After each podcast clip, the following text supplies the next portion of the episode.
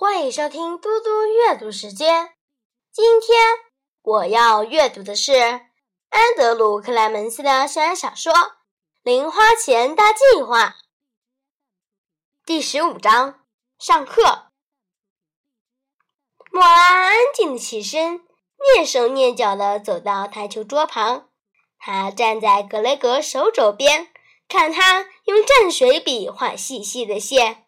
逮到了一个好时机，他说：“忘记告诉你了，我想自己写那些字。”格雷格抬头看他，做了一个鬼脸。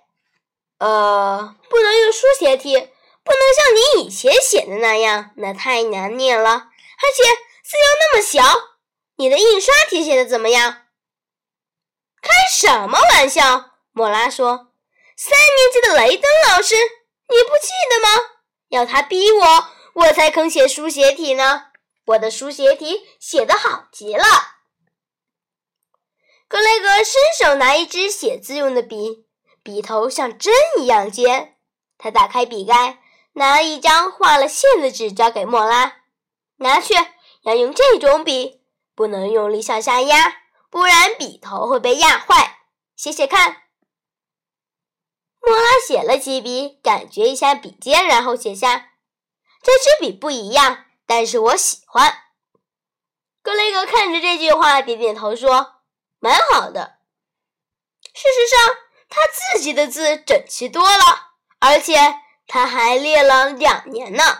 他说：“可是你得练习再写小一点，你还需要注意用了几个字，因为字用的愈少越好。”我知道，哦，你现在是专家了呢？不是啦，莫拉反击说。可是我也不是笨蛋，我真的已经弄懂了，主要是靠图画说故事。不要把我当笨蛋那样说话。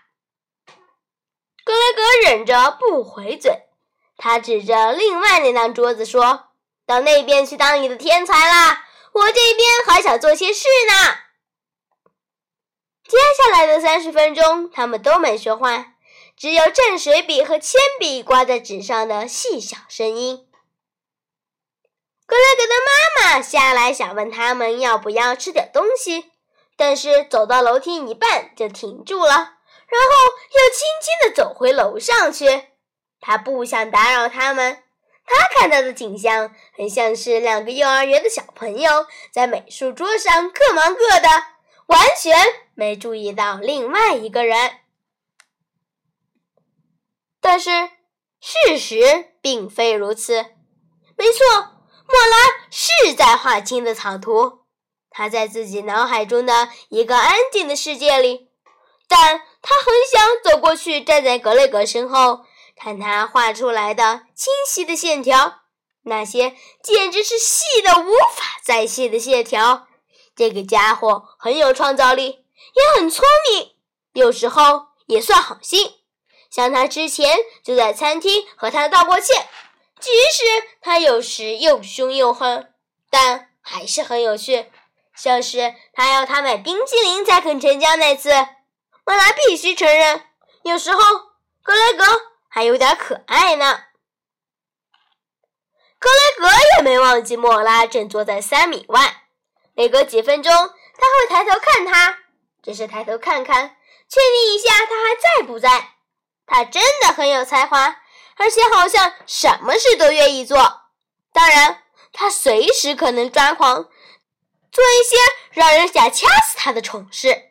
可是，只要他没有想控制全世界，好像现在这样闭上大嘴巴，坐在那里对着图画纸皱鼻子，其实有莫拉在也不是件坏事。想想看，一个喜欢漫画的女生，够酷吧？一个小时后，格雷格打破沉默：“好了，两页，加上封面都涂了墨水。你有画好的东西了吗？”莫拉点点头，僵直的站起来。两页，他走过来，把图画放在台球桌上。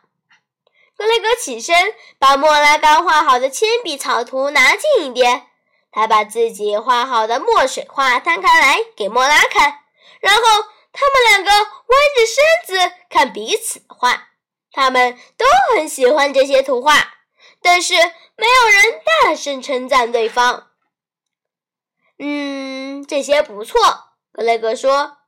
莫拉点头说：“你的也不错。”电话响了，莫拉说：“跟你打赌是我妈妈打的。”果然是，莫拉必须回家了。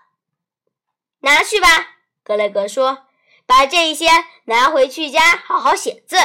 我的笔可以先借你用。”莫拉点头，格雷格坐下继续工作。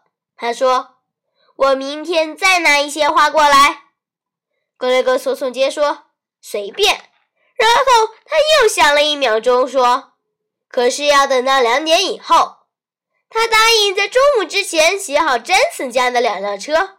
还有家里的家务事要做，而且下午两点以后，两个哥哥大概都不在家了，能躲开他们总是好事。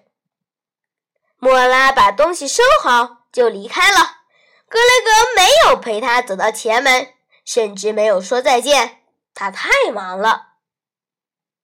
格雷格在台球桌前又待了将近一个小时，在上楼和爸妈说晚安前。他已经又帮两张图上了墨水，